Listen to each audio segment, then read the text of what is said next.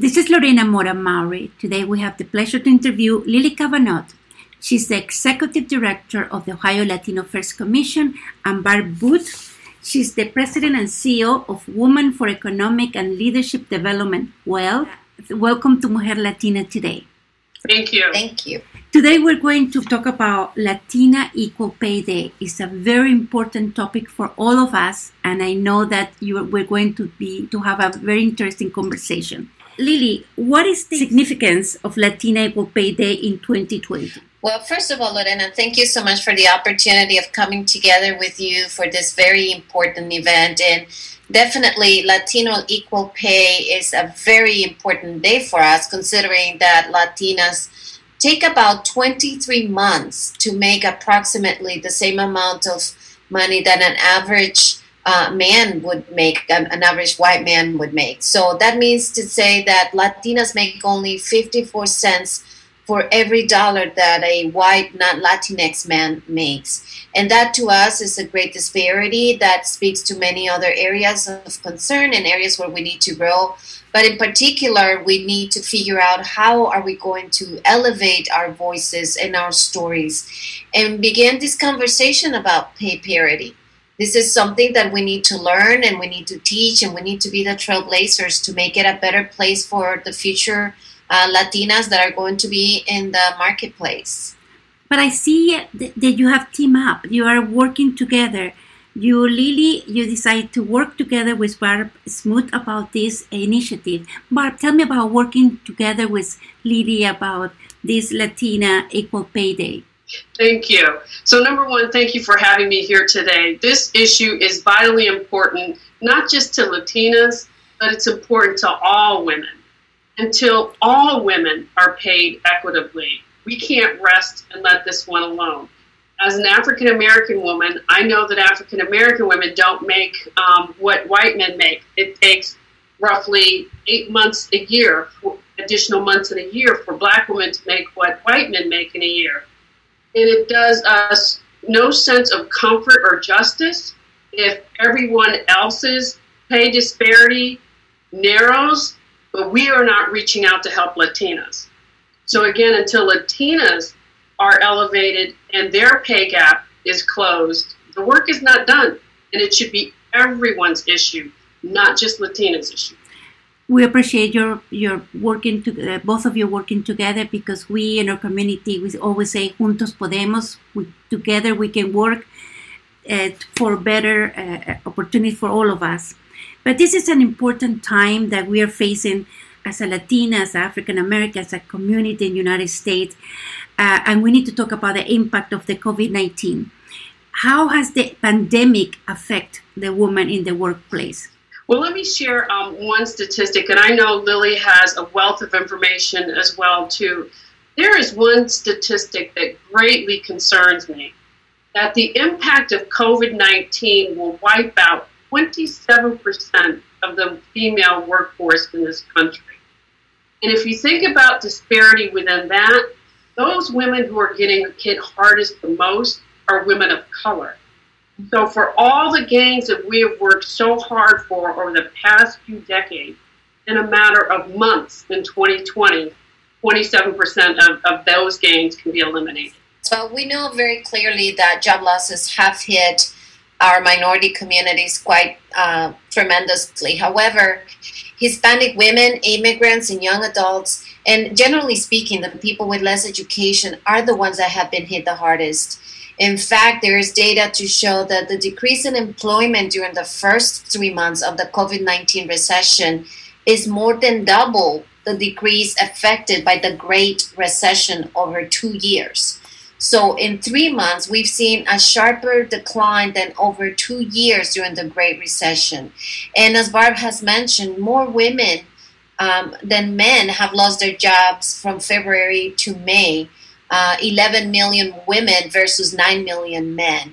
So this is a sharp contrast. Uh, and this is really important because we know that with the COVID 19, the downturn is something that is affecting us not only in our financial gains, but also in the overload of responsibility that most of these women are finding at home trying to adapt and deal with the needs of the family, trying to cope with um, you know the impact of COVID nineteen emotionally, financially, physically. So it goes far beyond what we may say uh, um, as from an economic perspective. This really has completely changed not only uh, the lives as we knew them, but also the workplace. And there's a very direct correlation between the workplace, the environment, and uh, the opportunities to get that equal pay. But you know, we're living in a very difficult times that we need like a guidance. We need to work together.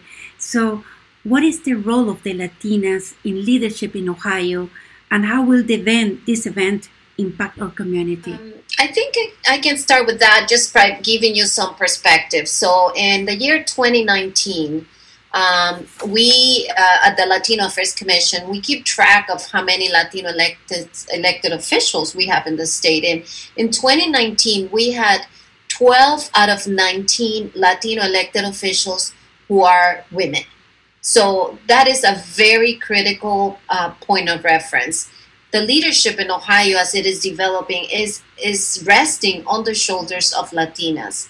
Um, these uh, Latina women are individuals that are serving in many different capacities in local governments, county governments, and quite a few of them serve uh, in a state capacity as well.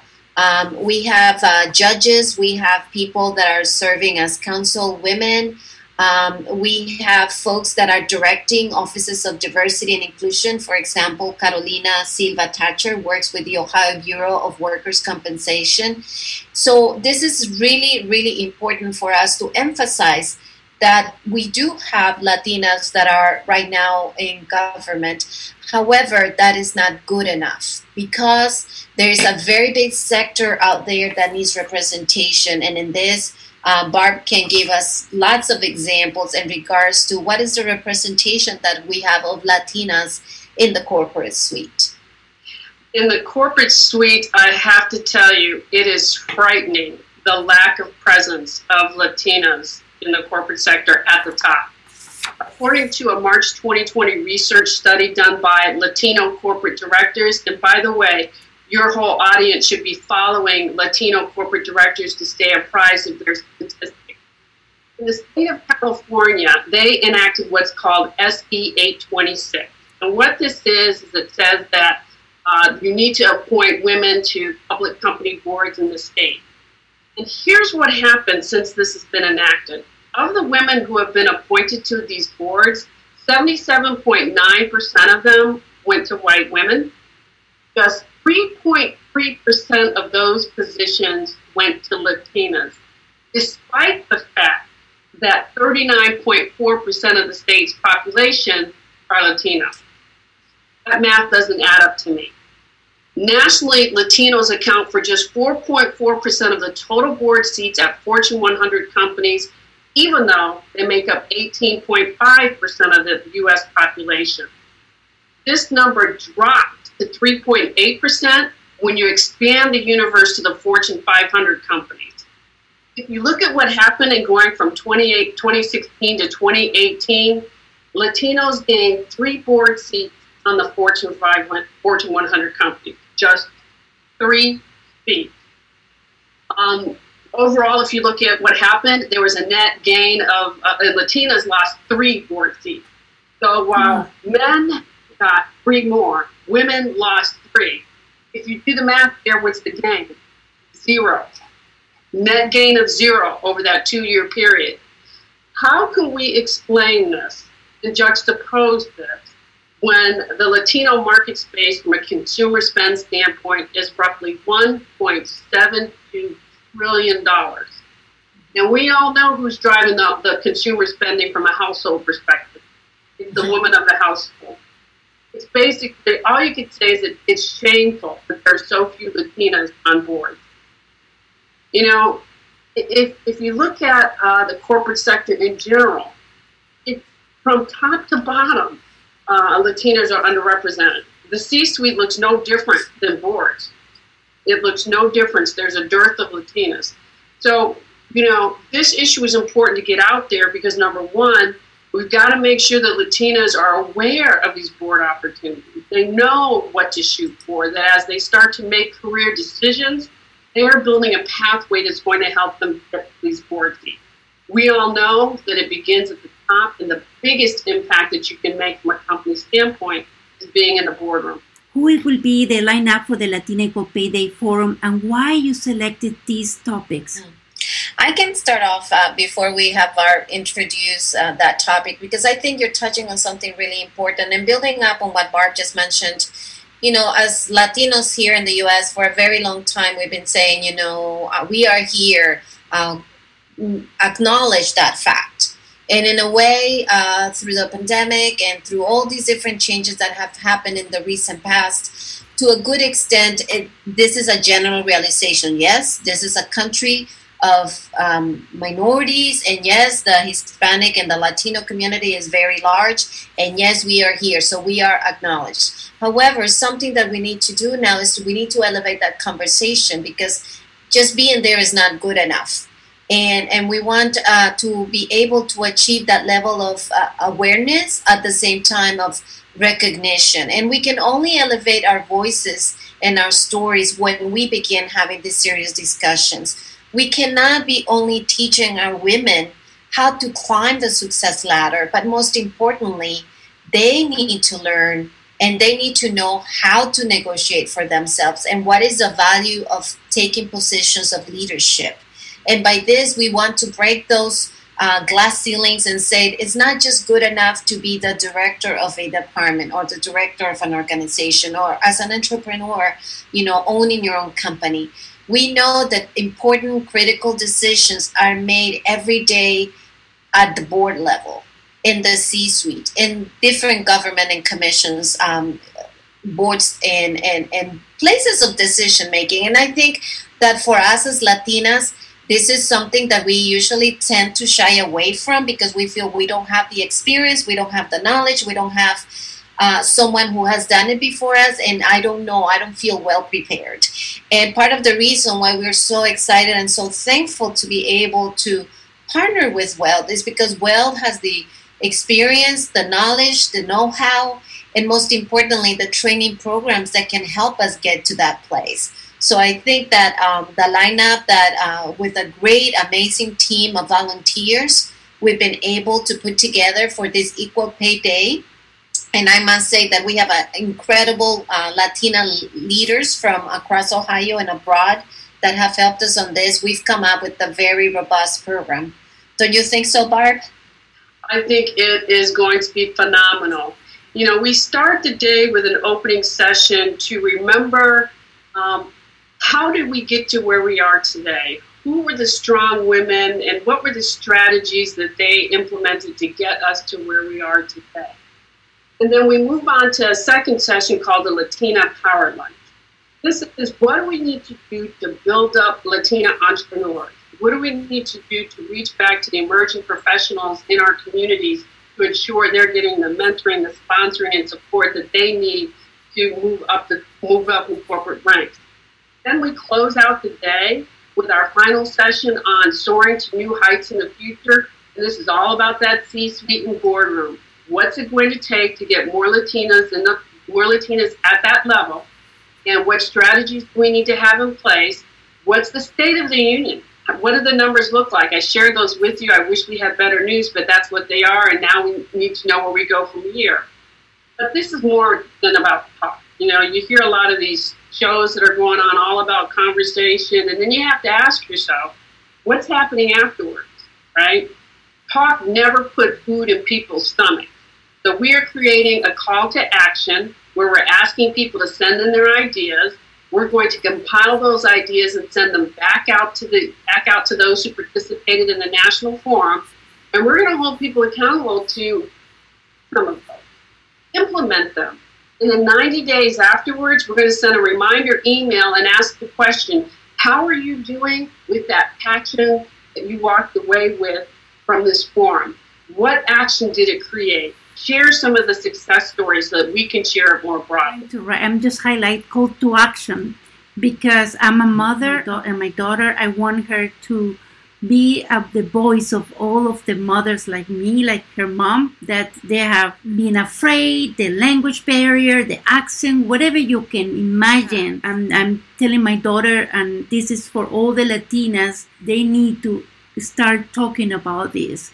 We need to be at the table, the table where they make decisions, so we will not be ignored anymore. So I'm sorry, I just want to say that. Can I say how wonderful that is that you're having these conversations with your daughter? You know, when I was growing up, and I don't know if it was the same for you, Lily, but when I was growing up, no one told me about being on boards. No. Corporate boards, any, no one told me about that. We have Yes. to change the conversations that we're having. You know, let's not, you know, I love proms. Let's not talk about the prom dress. Let's talk about, look at this board you can be on, look at this office that you can run for. Happen to that power, build economic success, and don't keep it to yourself. Pay it forward to the next generation. But uh, what is your message to our young women, and why does it matter if they become involved with the Latina Equal Pay Day Forum?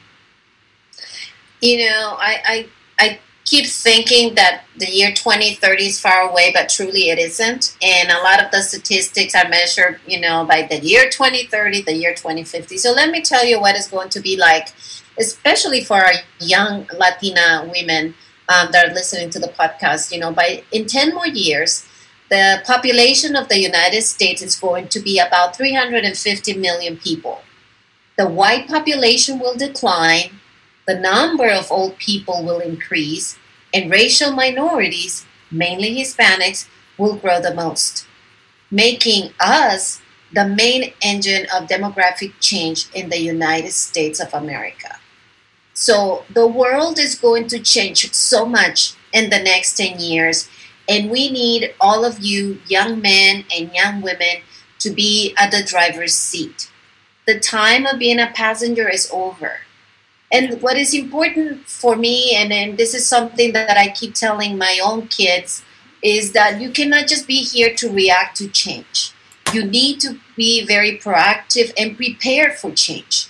And I believe that this forum is going to provide a great opportunity to hear from our own pioneers, our own experts, those Latinas who are breaking way so that each one of you can build a more prosperous and a more representative nation.